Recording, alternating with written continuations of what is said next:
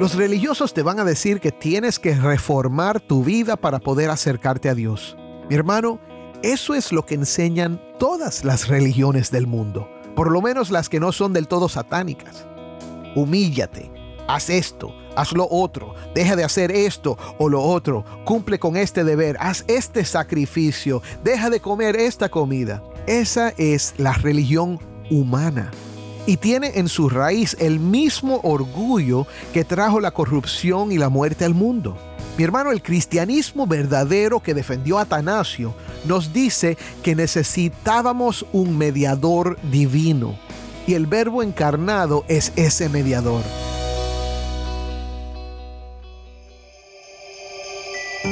Cristo es la Navidad. Cristo ha venido a nosotros. Cristo nació. Él en sí mismo es el mayor regalo que uno puede tener. Navidad es el niño de Belén, ese niño que creció, vino enfocado en una misión que fue ir y dar su vida por nosotros en la cruz del Calvario, para que nuestra vida cambie y tenga el sentido que verdaderamente Dios quiere para cada una de sus criaturas. Cristo nació, pero ¿con qué propósito nació Cristo? Nació con el propósito de limpiar nuestros pecados. Con su sangre preciosa, Él vino a, a, restaurar esa comunión que nosotros necesitábamos tener con Dios. Cristo nos trae verdadera paz, verdadero gozo, verdadera justicia, porque Él nos ha salvado y ahora pertenecemos a Dios. Navidad es la salvación en Cristo y el nuevo nacimiento. Navidad puede ser cualquier día siempre que Cristo nazca en nuestros corazones. Soy el pastor Dani Rojas y esto es el faro de redención. Cristo desde toda la Biblia para toda Cuba y la voz del pueblo de Dios en Cuba para todo el mundo.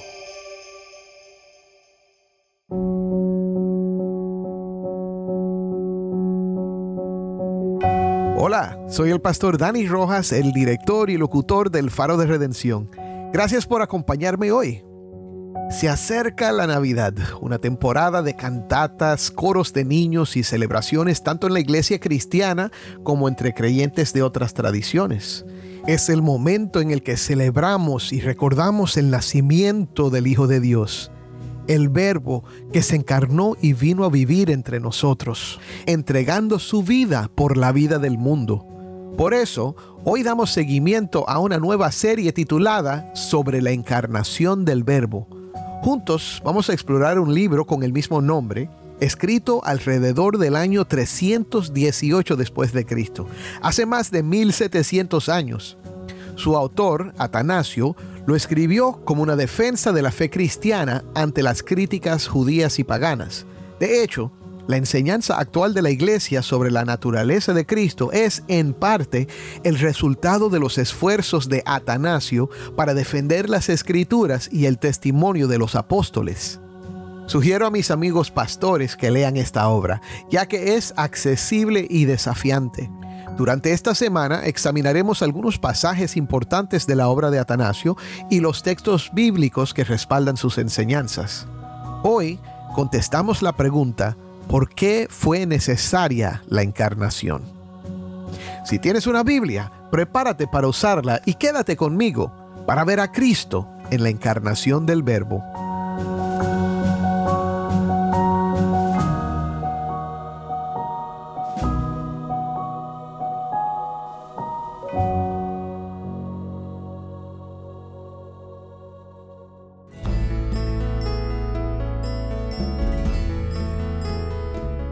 Cuando reflexionamos sobre la Navidad, a menudo nos enfocamos en las historias que rodean el nacimiento de Jesús, como la anunciación de los ángeles, la estrella que llevó a los reyes magos a encontrar al niño, el pesebre, las ovejas, María, José. Pensamos en esas cosas. Sin embargo, lo que realmente estamos celebrando es el evento de la encarnación del Verbo el momento en el cual aquel por medio del cual todo fue creado asumió carne y se hizo uno de nosotros.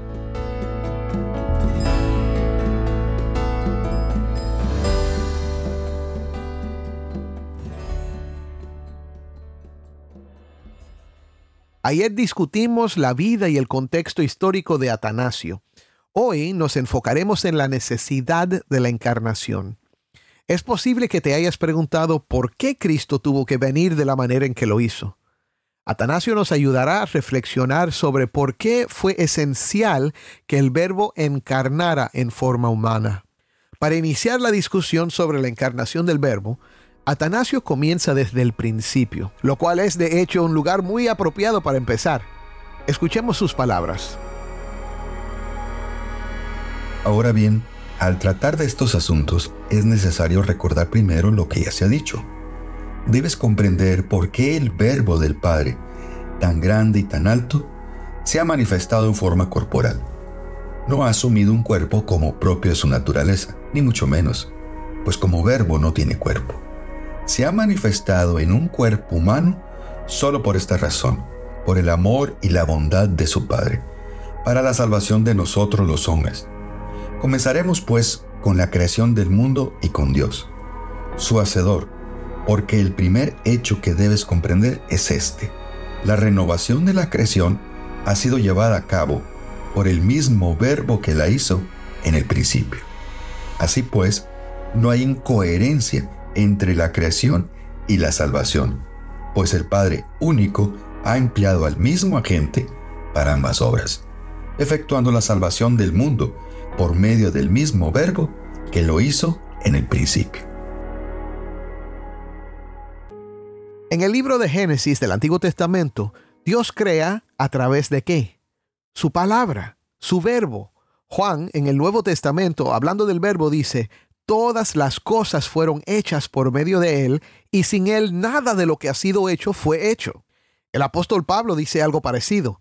Hablando de Cristo, Pablo dice, Él es la imagen del Dios invisible, el primogénito de toda la creación, porque en Él fueron creadas todas las cosas, tanto en los cielos como en la tierra, visibles e invisibles, ya sean tronos o dominios o poderes o autoridades. Todo ha sido creado por medio de Él y para Él. Y Él es antes de todas las cosas, y en Él todas las cosas permanecen. Atanasio entiende a través de las escrituras que Cristo, el Verbo, fue el agente de la creación. Observa cómo Atanasio se refiere a lo que Dios hizo a través de Cristo, el Verbo. Lo describe como la renovación de la creación está indicando que, ya que Dios creó el mundo a través del verbo, tenía que restaurarlo también a través del mismo verbo. Ahora, tal vez tú y yo entendamos la razón detrás de esta restauración, pero por si hay alguien que no la entiende, a lo largo de los seis días de creación, Génesis nos relata que Dios inspeccionaba su obra y la encontraba buena. Desde la luz hasta la tierra, los mares, los animales y el hombre, todo era perfecto. Todo glorificaba a Dios, el Creador. Entonces, ¿por qué fue necesaria una restauración si todo era bueno? El problema radica en que la corrupción había penetrado toda la creación. Dios había creado todo desde la nada y esta corrupción estaba conduciendo a toda la creación hacia la muerte no solo afectó a los seres humanos, sino también a los animales, a los árboles, a la tierra, al sol, a las galaxias, de hecho, a todo el universo. Todo se está desgastando. Ahora, esto nos lleva al primer punto. La corrupción y la muerte entraron al mundo debido al pecado. El problema del pecado y la muerte requería la intervención del mismo agente de la creación. Atanasio argumenta que el pecado introdujo la corrupción y la decadencia en la humanidad, separándola de la vida que solo viene de la comunión con Dios. Génesis 6.1 dice, pero la tierra se había corrompido delante de Dios y estaba la tierra llena de violencia. Y en Salmos 14.3 la Biblia afirma, pero todos se han desviado, aún se han corrompido, no hay quien haga el bien, no hay ni siquiera uno. El problema del hombre es la corrupción que viene a través del pecado. No es solo que hemos quebrantado una u otra ley de Dios, es que estamos corrompidos y esa corrupción es fatal. Esa corrupción nos conduce hacia la muerte. No podemos alcanzar la gloria de Dios por nuestros esfuerzos o méritos propios. Todo lo que hacemos, nuestras historias, nuestras amistades y relaciones, nuestras victorias, nuestra arte e incluso las maravillas del mundo antiguo como las pirámides, todo se desgasta, todo perece, pero no fuimos creados para perecer. Fuimos creados para tener comunión con Dios, la fuente de la vida, y disfrutar de esa comunión eternamente. Pero como dice el apóstol Pablo en Romanos 3, 23, todos pecaron y no alcanzan la gloria de Dios. Y en Romanos 5:12 dice, por lo tanto, tal como el pecado entró en el mundo por medio de un hombre, y por medio del pecado la muerte, así también la muerte se extendió a todos los hombres, porque todos pecaron. Atanasio escribe, El pecado, en efecto, había convertido la inmortalidad en mortalidad. Y el hombre, hecho imagen de Dios y semejanza de Él, llegó a asemejarse a las bestias. De hecho, en su pecado habían sobrepasado todos los límites, porque habiendo inventado la maldad en el principio, y así involucrándose en la muerte y la corrupción, habían ido gradualmente de mal en peor, sin detenerse en ningún tipo de mal, sino continuamente, como con apetito insaciable, ideando nuevos tipos de pecados. No sé tú, pero yo leo esas palabras y luego miro al mundo, a la violencia, el abuso sexual, las adicciones, la pornografía, el dolor en las relaciones humanas, las intrigas políticas, las guerras, en fin, todo el lado oscuro de la humanidad y tengo que reflexionar. ¿No somos acaso peores que los animales? Todo el mundo le tiene miedo a los animales salvajes, pero qué bestia es más salvaje y temible que el ser humano, que siempre está buscando maneras nuevas de matar y destruir. Sí, mi hermano, aunque el ser humano es capaz de hacer cosas buenas, de amar, de crear obras de arte que inspiran y soñar cosas grandes, aún merecemos el juicio de Dios y la muerte. Es una triste realidad. ¿Qué esperanza tenemos? Pablo nos recuerda en Romanos 6:23, porque la paga del pecado es muerte, pero la dádiva de Dios es vida eterna en Cristo Jesús, Señor nuestro. Por esto, Atanasio presenta al verbo de Dios como la única solución al problema. Mira cómo lo dice. Fue nuestro lamentable caso el que hizo descender al verbo, nuestra transgresión la que clamó su amor por nosotros, de modo que se apresuró a ayudarnos y a aparecer entre nosotros.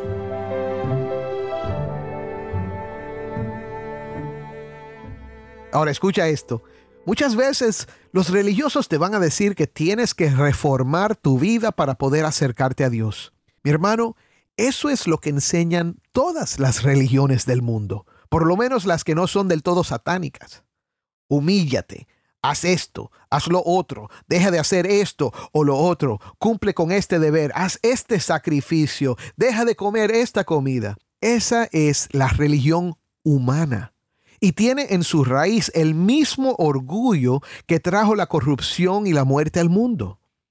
Este tipo de religión, incluso cuando se llame cristiana, piensa decirle a Dios, mira todo lo que he hecho, acéptame que ahora merezco la vida eterna y tu bendición. Mi hermano, el cristianismo verdadero que defendió Atanasio nos dice que necesitábamos un mediador divino y el verbo encarnado es ese mediador. Escuchen lo que dice Atanasio aquí.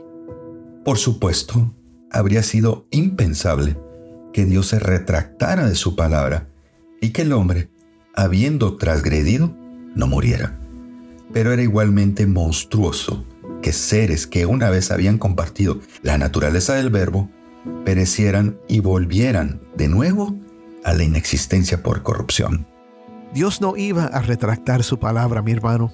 Es por esto que nuestros esfuerzos por reformar nuestras vidas no son suficientes para restaurarnos. Ya estábamos bajo la sentencia de muerte y por decisión nuestra. La encarnación era necesaria porque sin ella sería injusto que Dios nos perdonara. ¿Y qué si nos arrepentimos? ¿No es justo que Dios perdone al que se arrepiente y trate de reformar su vida? Atanasio escribe, Una vez iniciada la transgresión, los hombres cayeron bajo el poder de la corrupción propia de su naturaleza y se vieron privados de la gracia que les pertenecía como criaturas a imagen de Dios. No, el arrepentimiento no podía resolver el caso.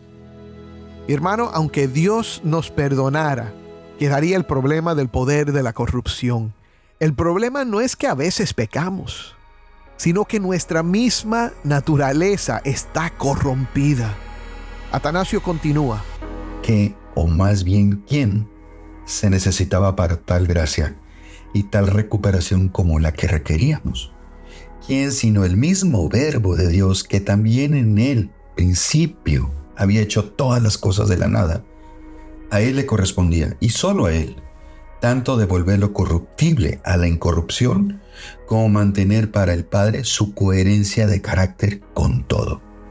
Porque solo Él, siendo palabra del Padre y por encima de todo, era en consecuencia capaz de recrearlo todo, y digno de sufrir en nombre de todos y de ser embajador de todos ante el Padre. Con este fin, pues, entró el incorpóreo, incorruptible e inmaterial verbo de Dios en nuestro mundo. Amén. Esto apunta a lo que leemos en 1 de Timoteo 2.5, porque hay un solo Dios y también un solo mediador entre Dios y los hombres, Cristo Jesús, hombre. Y en Hebreos 9.15 nos dice, por eso Cristo es el mediador de un nuevo pacto, a fin de que habiendo tenido lugar una muerte para la redención de las transgresiones que se cometieron bajo el primer pacto, los que han sido llamados reciban la promesa de la herencia eterna. Sí, mi hermano, la encarnación protegió la justicia de Dios al proveer perdón y restauración a los pecadores. Pero hay más. La encarnación es un acto de amor. Mire lo que dice Atanasio. Es una cita larga pero importante. El verbo de Dios, que siempre estuvo presente y cerca de nosotros, entró en el mundo de una manera nueva, inclinándose a nuestro nivel en su amor y revelándose a nosotros. Vio a los hombres desvaneciéndose y reinando la muerte sobre todos en la corrupción vio que la corrupción nos sujetaba con más fuerza porque era el castigo por la transgresión. También vio lo inimaginable que sería que la ley fuera derogada antes de ser cumplida. Vio lo inconveniente que eran las mismas cosas de las que él mismo era el artífice estuvieran desapareciendo. Vio cómo la maldad sobrepasaba a los hombres y cómo todos estaban sujetos a la muerte. Todo esto lo vio y compadeciéndose, conmovido por nuestras limitaciones, incapaz de soportar que la muerte tuviera el dominio, asumió un cuerpo, un cuerpo humano, igual que el nuestro. De esta manera, tomando un cuerpo como el nuestro, entregó su cuerpo a la muerte en lugar de todos y lo ofreció al Padre. Lo hizo por puro amor hacia nosotros, para que en su muerte todos murieran y la ley de la muerte fuera abolida.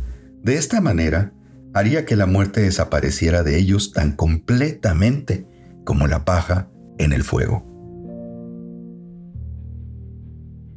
Gloria a Dios. Cristo nos vio en nuestra condición, mi hermano, y vino a hacer lo que nosotros no podíamos hacer. Y lo hizo por puro amor hacia nosotros. Con su muerte Cristo derrotó la muerte. La muerte quedó vacía de su poder y desapareció como la paja en el fuego.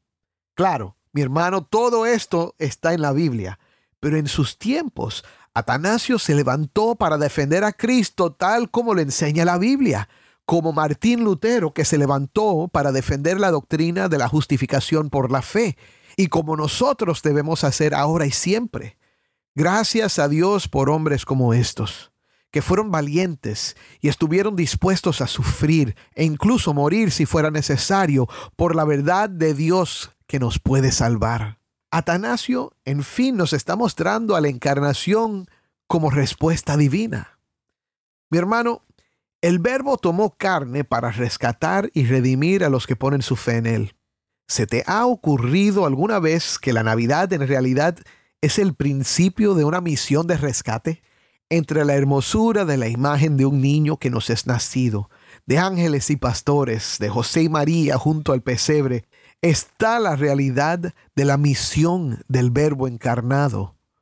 Juan 1.14 dice, el Verbo se hizo carne y habitó entre nosotros, y vimos su gloria, gloria como del unigénito del Padre, lleno de gracia y de verdad. Atanasio escribe, Por esta razón, Él asumió un cuerpo capaz de morir para que al pertenecer al Verbo que está por encima de todo, al morir se convirtiera en un intercambio suficiente por todos.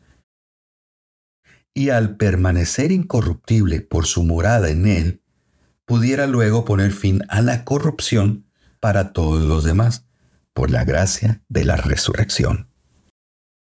Nos está diciendo que porque el verbo estaba unido al cuerpo y a la naturaleza del hombre Jesús, su muerte representó y fue suficiente para todos los que están en él. Y no solo eso, porque nunca había pecado, no había corrupción en él. Y esa vida incorruptible destruyó el poder de la muerte y la corrupción del pecado en nosotros, resucitando para justificarnos. Lo último que quiero resaltar hoy de la obra de Atanasio es que la encarnación produjo la restauración de la imagen divina en el hombre. Esto es el resultado de nuestra unión con Cristo por medio de su gracia. Atanasio lo dice de una manera que nos va a sonar un poco extraño, pero quiero que lo oigas. En efecto, Él se hace hombre para que lleguemos a ser Dios. Esto suena extraño, ¿verdad? Pero muchos de los autores cristianos de esa época usaron las mismas palabras o semejantes, incluso San Agustín. Sin embargo, no quiere decir que vamos a ser Dios, ni siquiera dioses pequeños. Significa que porque estamos en Cristo, unidos con Él por la fe, Él también está en nosotros. De hecho, es su naturaleza la que nos transforma. Escucha como el apóstol Pedro lo dice. Su divino poder nos ha concedido todo cuanto concierne a la vida y a la piedad mediante el verdadero conocimiento de aquel que nos llamó por su gloria y excelencia. Por ellas Él nos ha concedido sus preciosas y maravillosas promesas, a fin de que ustedes lleguen a ser partícipes de la naturaleza divina, habiendo escapado de la corrupción que hay en el mundo por causa de los malos deseos. También Pablo lo dice de otra manera, pero el que se une al Señor es un espíritu con Él. Alaba a Dios por este gran milagro que celebramos cada 25 de diciembre, mi hermano. El Verbo eterno se encarnó porque el pecado había traído corrupción y muerte al mundo. El Verbo encarnado es la única solución para nuestro problema y es la respuesta divina. Y por medio de la encarnación del Verbo que posibilitó su muerte y resurrección, tú y yo podemos obtener el perdón de pecados, unión con Cristo y escúchame, vida eterna. ¿Lo puedes creer? Créelo. Amén.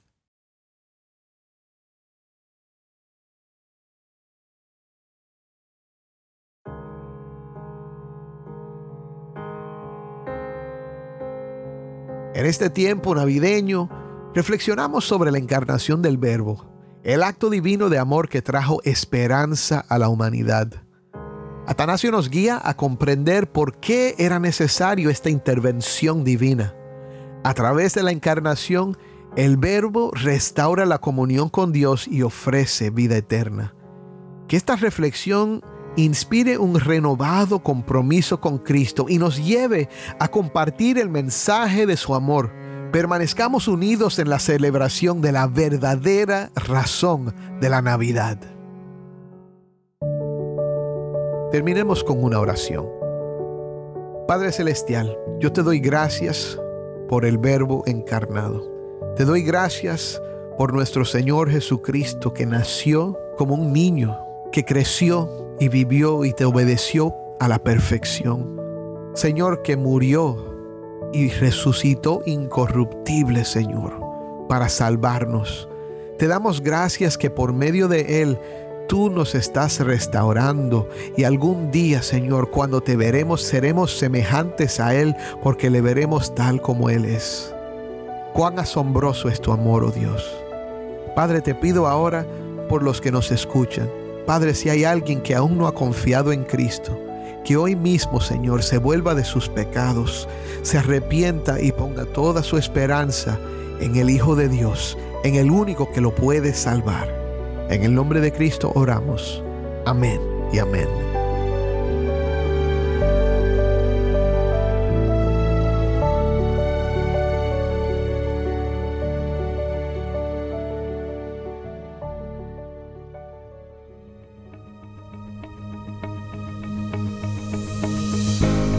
Soy el pastor Dani Rojas y esto es el faro de redención.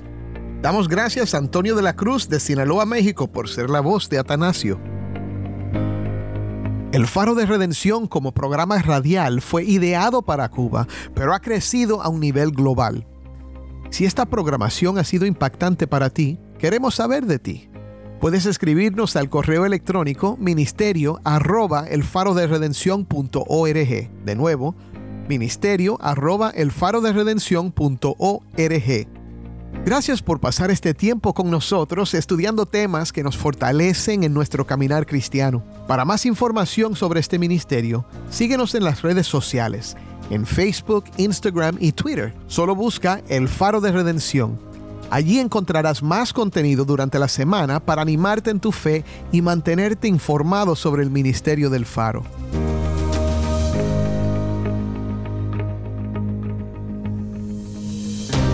Antes de despedirnos, quiero compartir una oportunidad especial contigo.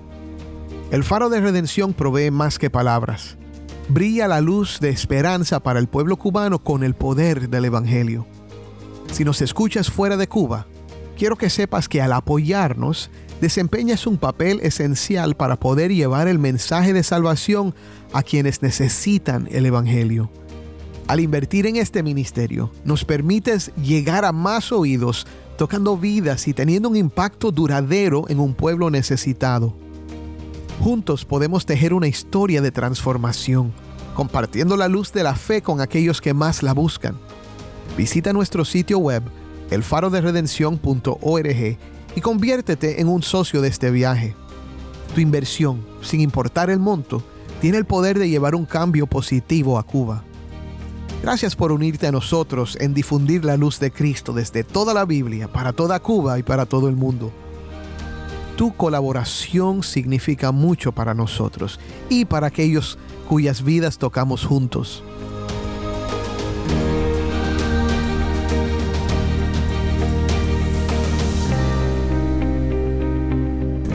Soy el pastor Dani Rojas. Te invito a que me acompañes mañana en esta serie sobre la encarnación del Verbo el faro de redención, Cristo desde toda la Biblia, para toda Cuba y para todo el mundo.